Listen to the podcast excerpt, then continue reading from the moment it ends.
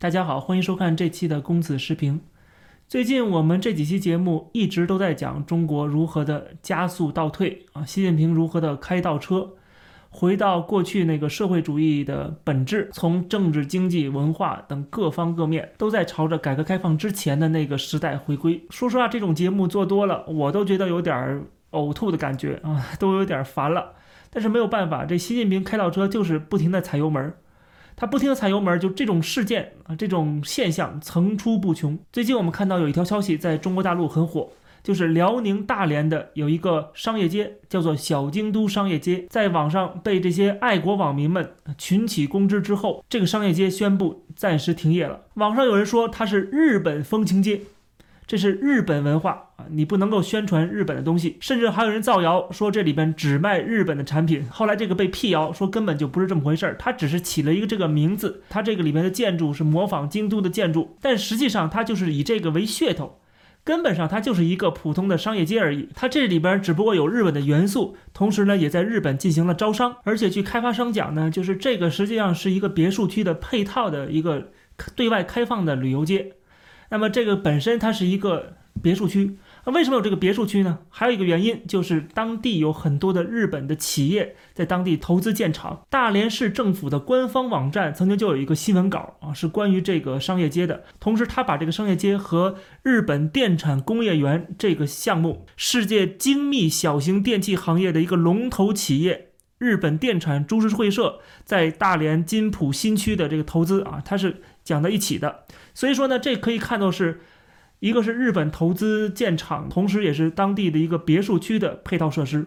它只不过用了日本的元素，跟日本有了合作，引入了一些日本的产品。日本的商家他说的是要为中国游客带来纯正的日式行业体验，搭建中日商品贸易以及两国文化交流的平台。在大连市金州区人民政府二零二一年的政府工作报告当中呢，也把这个盛唐小京都的项目。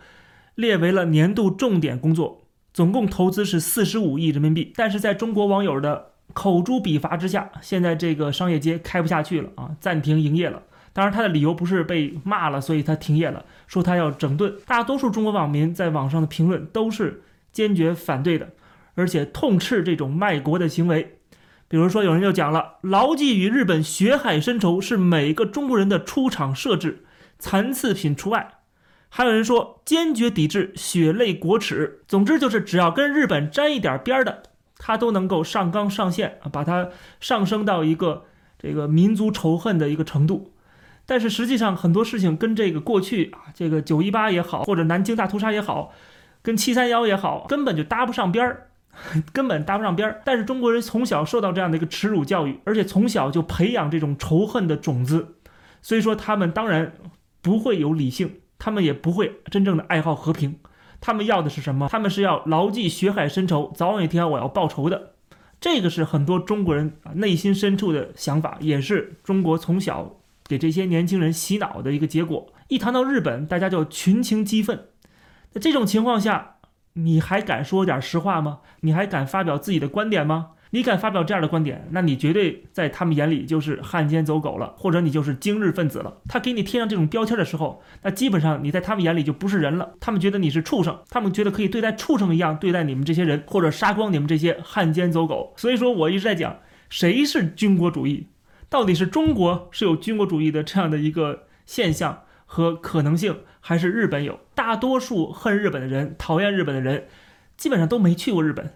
也没有接触过日本人，因为我是从小学日语的，我从小就去日本。最有意思的是，我学日语之前教我们日语的老师要带队带我们去参观卢沟桥的抗日纪念馆，他等于得先给你洗脑。虽然我们要教你日语，你可能还会了解日本的文化、日本的历史，但是我要先告诉你，日本是很可恨的！日本曾经犯下过这样的罪行。但是实际上，当我们学了日语，当我们了解了日本的文化，当我们去到日本之后，当我们接触了日本的年轻人之前那种洗脑教育。其实已经是没有说服力了，因为今天的日本跟过去那个军国主义日本早就是几乎可以说是不是一个国家了，已经是脱胎换骨了。但是中国人却还活在那个历史当中，还活在那种耻辱当中，还活在仇恨当中。毕竟从小就被灌输反日的言论，然后天天还看到这个各种各样的抗日神剧，对吧？他们当然是有这样的仇恨了。我也讲过，这种仇恨，反日的仇恨，反美的仇恨。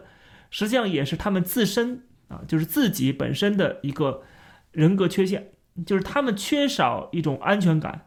他们作为中国人，作为中国韭菜，是随时会被剥夺权利的，他们随时会被欺压的。他们没有钱，没有权，你就是低人一等的。在这样的一个丛林社会，他们自身是感觉到自己没有什么人生价值的。那么价值就体现在他们能够这个跟党国站在一起，然后骂一骂日本，骂一骂美国，骂一骂欧洲，骂一骂加拿大，骂一骂澳大利亚啊，骂骂这些人，他们能够感到一点舒心，让他们这种压抑的生活能够稍微放松一点。所以我觉得这个是他们很多人背后的一个心理原因。总之，这种狭隘的民族主义啊，在中国是现在是越来越普遍了，而在日本、在美国这些国家，这些自由民主国家，它总是这个很少数的人才会出现这样的一个极端的思想。而在中国，几乎是每个人心里边都有这样的一个种子，都已经被党国的洗脑教育种下了这个种子。这次的所谓的京都商业街现在被叫停了。他们这些小粉红、这些五毛，他们也觉得自己其实是胜利了。但是我们要注意，这个商业街最主要的还是中国人，中国人去，中国人卖东西，所以说它本身还是个中国的东西。而中国人呢，最擅长的就是内斗，实际上还不是真正对日本人，而是内斗。我之前讲过了，我去靖国神社，对吧？门口也没有保安，然后走进去，如果你真的是泼一个漆什么的，别人根本就反应不过来啊。但是有几个人，几个中国人这么干呢？据说过去曾经有一个人这么干了啊。只有这么一个嘛，对不对？十四亿中国人有几个是真男儿的，对吧？这么多人去日本，有几个扬我国威的？有几个是民族英雄？没有，都怂了。为什么？因为他们会被遣返，他们会失去在日本的享受也好，或者这些小粉红啊，包包括红二代啊，他们在日本的这种，啊，开豪车呀，对吧？住豪宅呀，大多数人还是觉得日本好才会去日本的，对吧？所以这些一个个小粉红，这些所谓的爱国网民啊，其实都是怂蛋，他们只会对付自己人。看到别人开日本车了，给砸掉。真正看到日本人，他们敢动手吗？最后还是过过嘴瘾而已。比如说，就在同一时间，在北京通州的环球影城，现在已经开始发售门票了。这环球影城是美国的，这是好莱坞文化，这是美国文化、美国价值观。那么，请问环球影城怎么没人去抵制呢？日本是过去坏啊，过去的日本人坏，现在的美国人坏啊。美国人对中国的围堵、制裁，对吧？打压华为，这么坏的美国佬啊，亡我之心不死。他在北京建这个环球影城，想赚中国人的钱，这些五毛小粉红怎么不去抵制呢？不敢吗？为什么？因为他知道，这个是美国人直接过来去建的，而不是像那个什么日本风情街，那是一个山寨的货啊，那是中国人自己干的，而且又是党国政府加持的这样的一个很重要的一个项目。这些小粉红都哑了，所以说他们的爱国也是有选择性的，并不是真正的爱国。但是不管怎么样，我们可以看到今天的中国这种狭隘的民族主义已经影响到中国的市场经济的发展，已经影响到中国的经济建设了。更严重的是影响到中国的继续的对外开放，继续的融入西方的全球化，跟日本军国主义的近代历史一点不沾边的一个商业街，居然都能够被抵制。我们可以看到，今天的中国人是有多么的狭隘，多么的反智，多么的愚昧，而且他们还觉得自己是大义凛然。另外，我们还看到一条消息，就是京东宣布了要禁售八十七款的游戏，说将形成常态化的高压治理。说的很好听，高压治理啊，它基本就是查禁。基本就是剥夺消费者玩游戏的权利、消费的权利，同时也是剥夺这些商家做生意的权利。这八十七款游戏里边，不仅包括一些涉及暴力的游戏啊，涉及历史的游戏啊，或者是涉及一些政治内容的游戏啊，甚至还包括踢足球的实况足球这样的游戏。确实，这种查禁的标准它是非常模糊的，它不会告诉你它为什么查禁。就像一部电影被禁，它不告诉你为什么被禁，哪个台词有问题。哪个镜头有问题？是什么问题？触犯了哪条规定？这是党国政府自己来决定的啊，因为它是个专制政府，他们是专制的这样的一个手段，所以说我们普通人不知道，普通消费者也没有知情权，但是我们只能瞎猜啊，瞎猜就是有这么两种原因吧，一个是中国足球太烂了，比如说最近又输给了澳大利亚，零比三输掉，现在小组垫底，踢足球的游戏可能让我们会。呃，联想到中国足球太烂了，这不利于我们的民族自豪感的啊！我们可以这瞎猜，对不对？当然了，我觉得更可能的是什么呢？